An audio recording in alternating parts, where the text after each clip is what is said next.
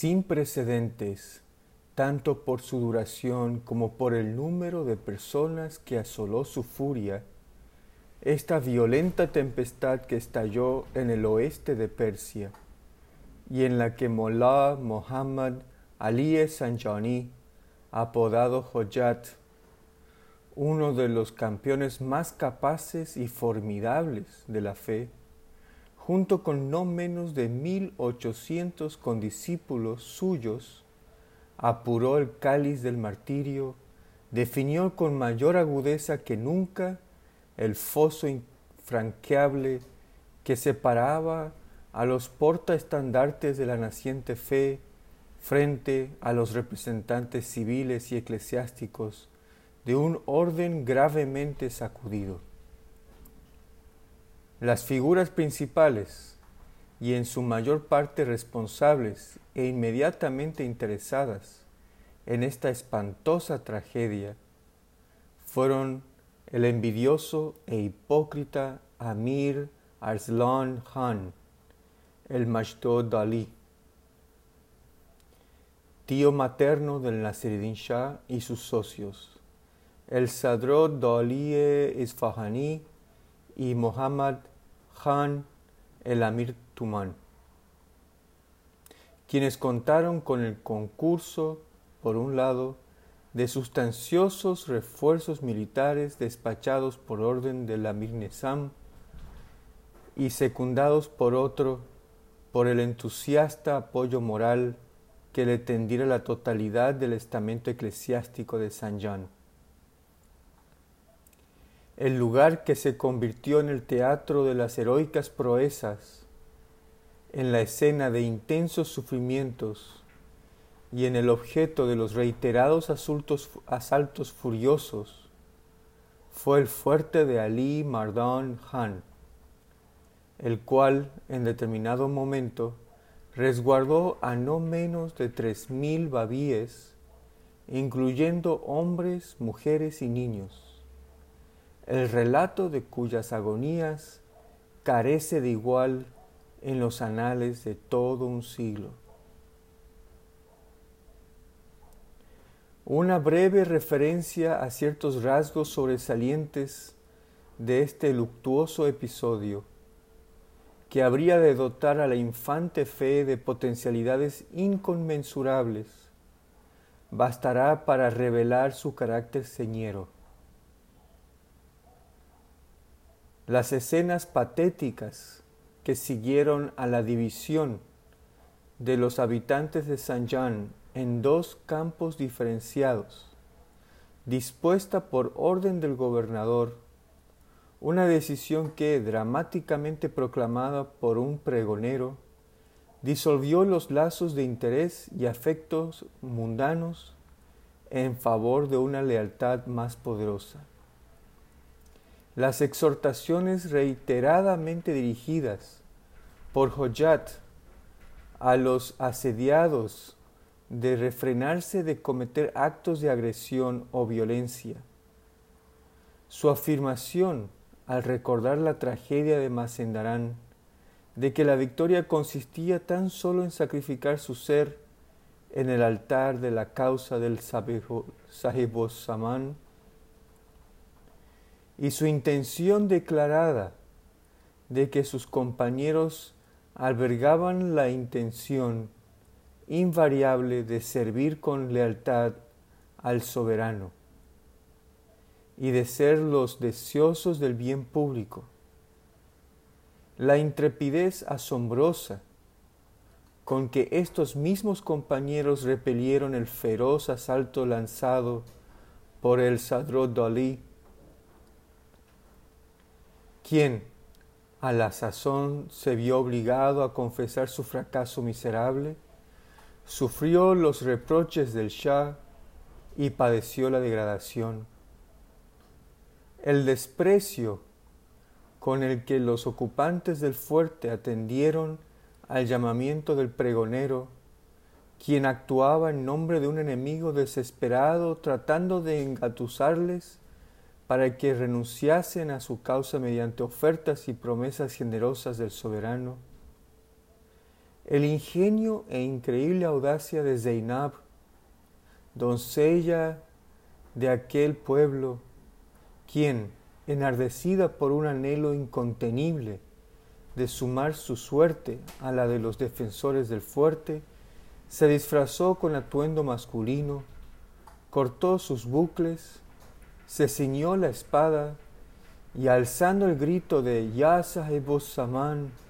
corrió directamente en persecución de los asaltantes, una Zainab que, desatendiendo comida y sueño, prosiguió durante un periodo de cinco meses, en plena refriega, reavivando el celo, aprestándose rauda al rescate de sus compañeros varones.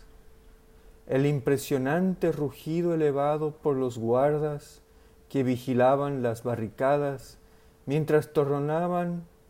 las cinco invocaciones prescritas por el Bab. La noche misma en que sus instrucciones fueron recibidas, un rugido que provocó la muerte de varias personas del campo enemigo, causó que los disolutos oficiales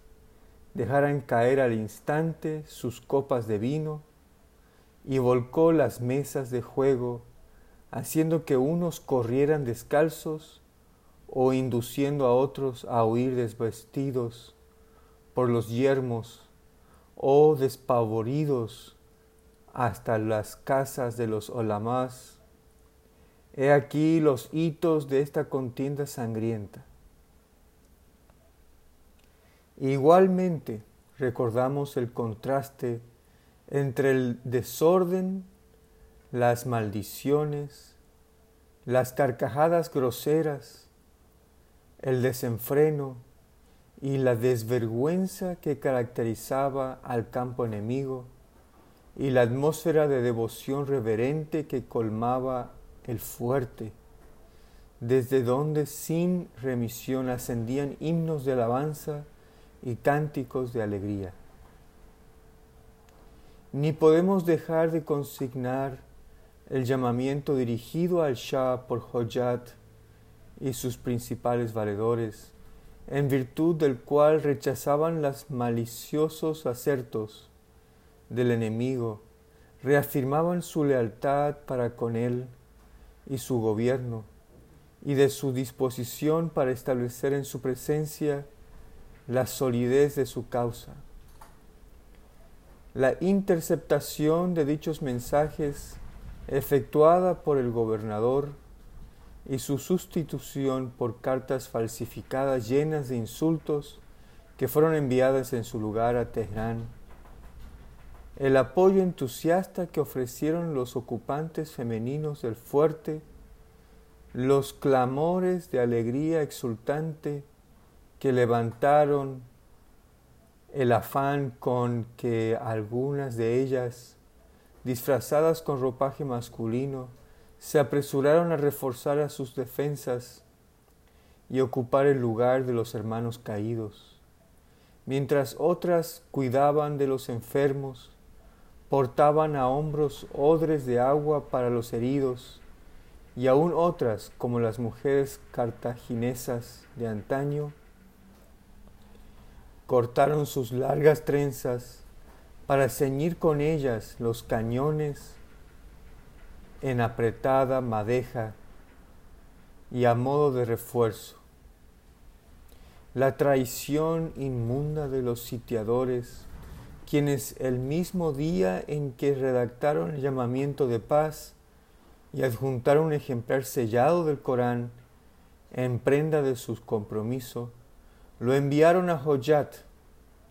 No se abstuvieron de arrojar a un calabozo a los miembros de la delegación, niños incluidos, que éste había enviado para tratar con ellos, ni se recataron de arrancarle la barba al venerable jefe de la delegación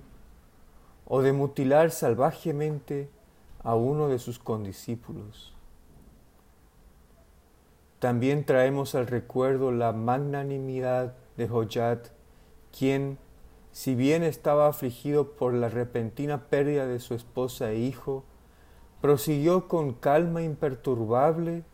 exhortando a sus compañeros a ejercer la paciencia y a resignarse a la voluntad de Dios, hasta que él mismo sucumbió a la herida que le asestó el enemigo. La bárbara venganza con que un adversario incomparablemente superior en número y equipamiento se ensañó con las víctimas, entregándolas a la matanza y el pillaje, de ferocidad y alcance sin precedentes, y a las que un ejército capaz, un populacho avariento y un clero implacable dieron rienda suelta. El abandono de los cautivos de ambos sexos, hambrientos, semidesnudos y expuestos durante no menos de quince días con sus noches al frío gélido de un invierno excepcionalmente riguroso, mientras un gran mujerío bailaba alegremente a su alrededor y les escupían lanzándoles las más viles invectivas. La crueldad salvaje que condenó a otros a ser disparados de la boca de un cañón o a que los sumergieran en agua helada para acto seguido fustigarlos sañudamente, o a ver cómo sus cabezas eran remojadas en aceite hirviendo, embadurnadas de triaca y condenadas a morir en la nieve. Y finalmente, el odio insaciable que impulsó al astuto gobernador a inducir mediante insinuaciones al hijo de siete años de Joyat a que divulgara el emplazamiento de la tumba de su padre, información que le permitió profanar la sepultura, desenterrar el cadáver y ordenar que lo arrestaran al son de tambores y trompetas por las calles de San Jean, para luego exponerlo durante tres días y tres noches a vituperios inenarrables. Estos y otros incidentes similares relacionados con la historia épica de la revuelta de San Jean, a la que Lord Curzon calificó de terrible asedio y carnicería se alían para revestirla de una gloria sombría no superada por ninguno de cuantos episodios análogos hayan registrado los anales de la edad heroica de la fe de Bajaola.